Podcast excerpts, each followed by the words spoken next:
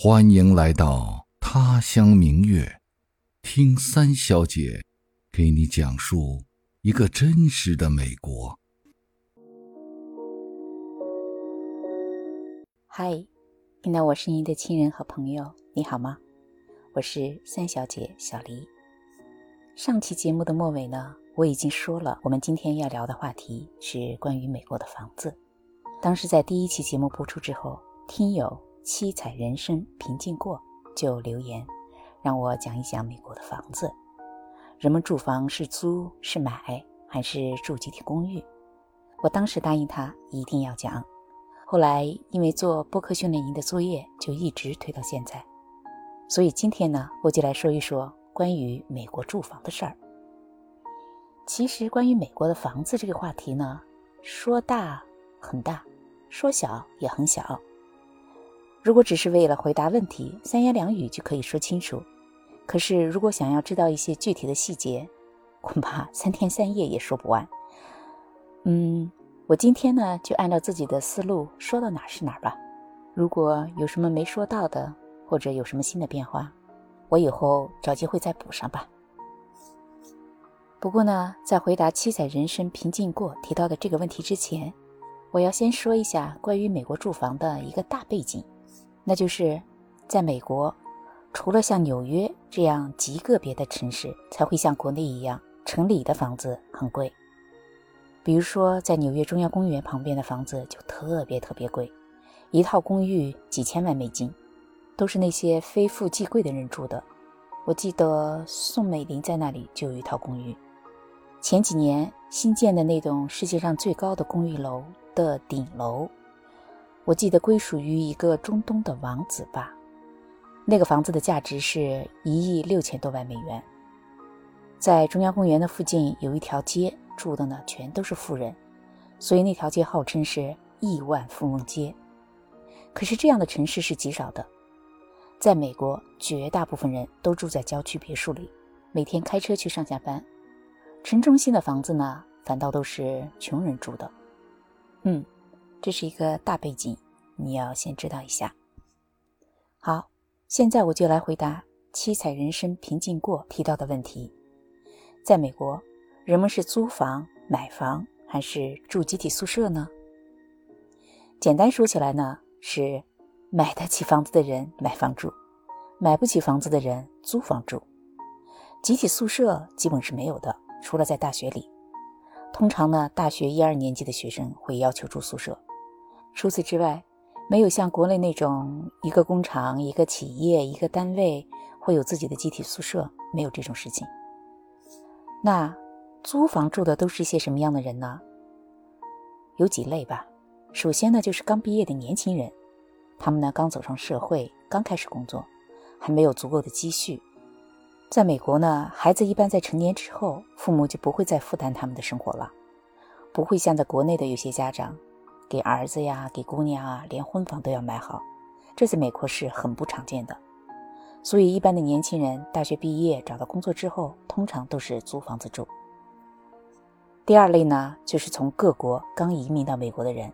这些人，我说的当然是普通的移民哈，不是那些身怀巨款的富人。这些移民呢，因为刚进入美国，还没有完全安定下来，所以不管是单身还是举家搬迁的人。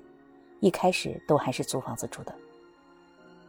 再有一种人呢，那就是家庭收入不够高的人，他们没有足够的钱去付首付和月供，就只能租房子住。不过有一类租房的人呢是比较特殊，这些人呢不是没有钱买房子，而是因为他在某一个地方短期居住，比如说公司的外派或者两地分居的，他们一时拿不定主意，到底要在哪里安顿下来。所以呢，也会租房住。出租的房子呢，一般是有两种形式，一种是私人出租的，就是住户以前自己住过的房子，或者专门买来作为投资房的。在美国，其实有很多华人都是一边上班一边兼职做着房子的出租和投资。我见过的很多华人都是这样。最常见的是自己从小房子搬出来换到大房子之后，小房子就拿来出租。如果有闲钱还有精力，就会不定期的再做一些小的投资。当然，也有人越做越大，后来就干脆辞职，全力做房产的出租和投资。另外一种出租的方式呢，当然就是有专门的公司建造的这种出租的公寓，这在美国是非常多的。这两种房子我们都住过。租房住的形式呢有很多种，简单的来说有单人单租，就是一个人租一套房子；更多的呢是多人合租。这些呢主要就是读大学或读研究生的学生啊，刚工作的单身啊，访问学者啊，留学生啊。反正呢我见过的留学生刚来的时候，不管是从哪个国家来的，大家都是一起合租的。我在美国读研究生的时候。就是四个人合租了一家美国人的房子，嗯，那时候其实那个房东是一个老头，他还跟我们住在一起的。他住在一楼，一个女孩单独一个人住一层，在二楼。我和另外两个男生，我们住在三楼。当然了，不管是一楼、二楼还是三楼，都有单独的厨房和卫生间。不过在三楼呢，是我们三个人合用厨房和卫生间，当然卧室是分开的啦。啊，说到这里呢，我顺便提一句，在美国，大家合租房子的时候呢，其实没有那么严格的是说，女生一定要和女生一起住，男生一定要和男生一起租。比如说，我们就是男女生混杂着租的，因为自己的卧室是单独的嘛，所以其实没有什么大关系的。而且说起来，就我个人的观点哈，我觉得跟男生住在一起还挺安全的。还有一种形式呢，就是多家合租。这个多家合租呢，不是说像在北京的四合院儿，说有好几家人住在一个院子里，不是那样的，更多的是刚结婚的年轻人还没有孩子，大多数都还在读书或者刚刚开始工作，所以呢，两家人可能会合租一套很大的公寓。我们刚到美国的时候就是这种情况，我和我先生和他的一对同学，他们俩也是刚结婚，而且他们都在同一个学校读研究生和读博士。我们两家呢就合租了一套很大的公寓，有两个出入的门，一家走一个。他们家靠东，有一个卧室一个客厅；我们家靠西，也有一个卧室和一个客厅，中间是共用的厨房和卫生间。这样的合租的日子，我们大概过了有两年多吧。后来因为我怀孕了，所以我们就单独搬出去租了一套房子。这就是另外一种租房的形式，单家单租，就是一家人。租一套房子，独门独户，通常都是结婚有孩子之后还需要租房子的，就是这种形式。我们和我们的同学朋友刚有孩子之后，大家都是这样租的。这种房子呢，就像国内的一室一厅、两室一厅、三室一厅，反正是按照家里的人口多少来租房子啦。当时我记得我婆婆从国内不远万里的来照顾我，所以我们租的房子是两室一厅的。这种租房子住的日子呢，我们大概过了有十年，中间呢，我们搬过好几次家，从俄亥俄州到马里兰，然后到波士顿，又到新泽西，最后又回到了马里兰。我们住过私人出租的房子，也住过各种各样的公寓。到了美国的第十年，我们已经有两个孩子了，我和我先生呢，也终于从两个州搬到了一起。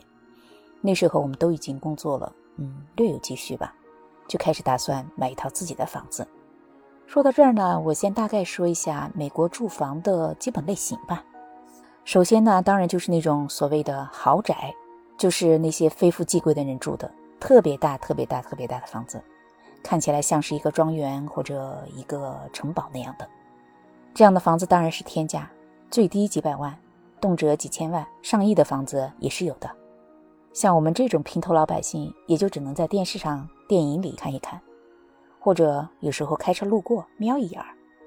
我个人是完全没有经验的，从来没有进去过，所以呢，我也就没有办法给你详细介绍。第二种呢，叫 single family house，就是独家独院的一栋楼。这种房子呢，在美国是最典型的住房，美国的中产阶级住的都是这样的房子。当然了，这种房子是分大小和格局的，但是一般来说，一个家就是一栋楼，包括地下室是三层，一楼是客厅、餐厅、厨房、洗衣房，二楼是卧室，带着露台和车库，前后有花园和草坪，还有些是带着篮球场、网球场和游泳池的。这样的房子呢，都是一家和一家单独分开的，中间隔着草坪。在美国啊，有一个很简单粗暴的方式，说去鉴别谁家穷还是谁家富，就是看他们家的房子有多大，草坪有多宽，和邻居家的距离有多远。当然是越大越宽越远越富了。这样的房子呢，其实很像中国农村的房子，就是每家有一院小楼。但是有一点可能不太一样的是，国内的房子，尤其是北方的房子，每一家都是像一个小四合院，是有院墙圈起来的。但是老美的这种房子都是 open 的，就是说没有院墙的，顶多呢就是一些木栅栏或者铁栏杆儿，或者很矮的那种小围墙，没有那种高高大大的围墙。这种格局的房子呢，刚从国内过来的人其实是有一点不太适应的。我记得当时我老公的一个同学，他们来的早，那时候他们已经自己买了房子，他老婆就说，他们刚搬到那个房子去的时候，他觉得特别不安全，因为一没有围墙，二没有防盗门和防护窗，三他的那栋房子前前后后有四个门可以进入到室内。所以他刚开始每天都觉得特别不安全，过了很久才慢慢适应了。这种房子的面积呢，从两千到四千平方英尺不等吧，差不多是相当于两百多到四百多平方米。价格呢，从几十万到几百万不等。接下来的一种呢，就是联动别墅，叫 townhouse。这种房子呢，也是独门独户，但是呢，它和左右邻居的房子是连在一起的。通常情况下是好几栋房子连成一排，前后只有很小的草坪和花园，有的带着露台，有的不带，有的带着车库，有的也没有。但是呢，固定的停车位是一定会有的。住这种房子的人呢，一般都是刚结婚的年轻夫妻，或者带小孩的新移民，或者一些中产阶级的下层吧。普通 townhouse 的面积呢，是一千多到两千多平方英尺吧。大概就是一百多到两百多平方米的样子，房子的价格呢，从十几万到将近一百万不等吧。哦，要说一下的是，不管是 single family house 还是 townhouse，计算面积的时候呢，都是不包括地下室的，所以包括地下室就会有更大的空间，尤其是房子比较大的人家，他们会在地下室里做一个健身房和家庭影院或者吧台什么的。最后呢，还有一种就是相当于咱们国内的这种单元房，叫 condo，就是按照一室一厅、两室一厅、三室一厅这样来算的，一般都是单身的人或者老年人来居住。这些房子的楼层呢，相对都比较高，是有电梯的，生活起来比较方便一些。它的面积呢，从几百到一两千平方英尺左右吧，大约也就是几十到一两百平方米的样子，价格在十几万到几十万吧。我们自己没住过，所以也不是太清楚。我们家当时是先买的联动别墅，住了有四五年之后吧，换到了现在住的这种 single family house，就是独门独户的这种。至于买房子呢，付款的方式大概就有两种吧，一种当然是全款买，另一种就是分期付款。全款买的人很少，分期付款买的人很多。首付一般是房价的百分之二十左右，也不一定，有的便宜，有的更高一些。贷款呢，按照各家的经济状况，从五年期到三十年期都有。在美国呢，买房和卖房通常是两种形式，一种就是通过中介啦，基本上绝大多数的人都会通过中介去买卖房子，还有极小一部分的人呢，就是通过房主自己。如果你是买方，这两种方式是没什么区别的。如果你是卖方呢，那如果你要通过中介去卖房子，你就要给买方和卖方两边的中介各付房价的百分之三左右的中介费。但如果你要是通过房主私下里买卖，那中介费就是可以省下来的。不过我听说最近好像政策不太容许私人买卖房子了，嗯，我也不是太确定。刚才我们说到房子的价格，我稍微多提一句，因为在美国，不，我想是在世界上任何一个地方吧，不同的城市、不同的地段，房子的价格都是不一样的。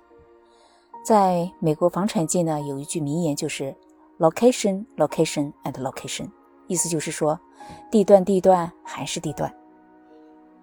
嗯，总的来说呢，美国东西两岸的房价非常贵，尤其是西海岸的硅谷，房子贵的离谱。但是在中部地区呢，房子就特别便宜。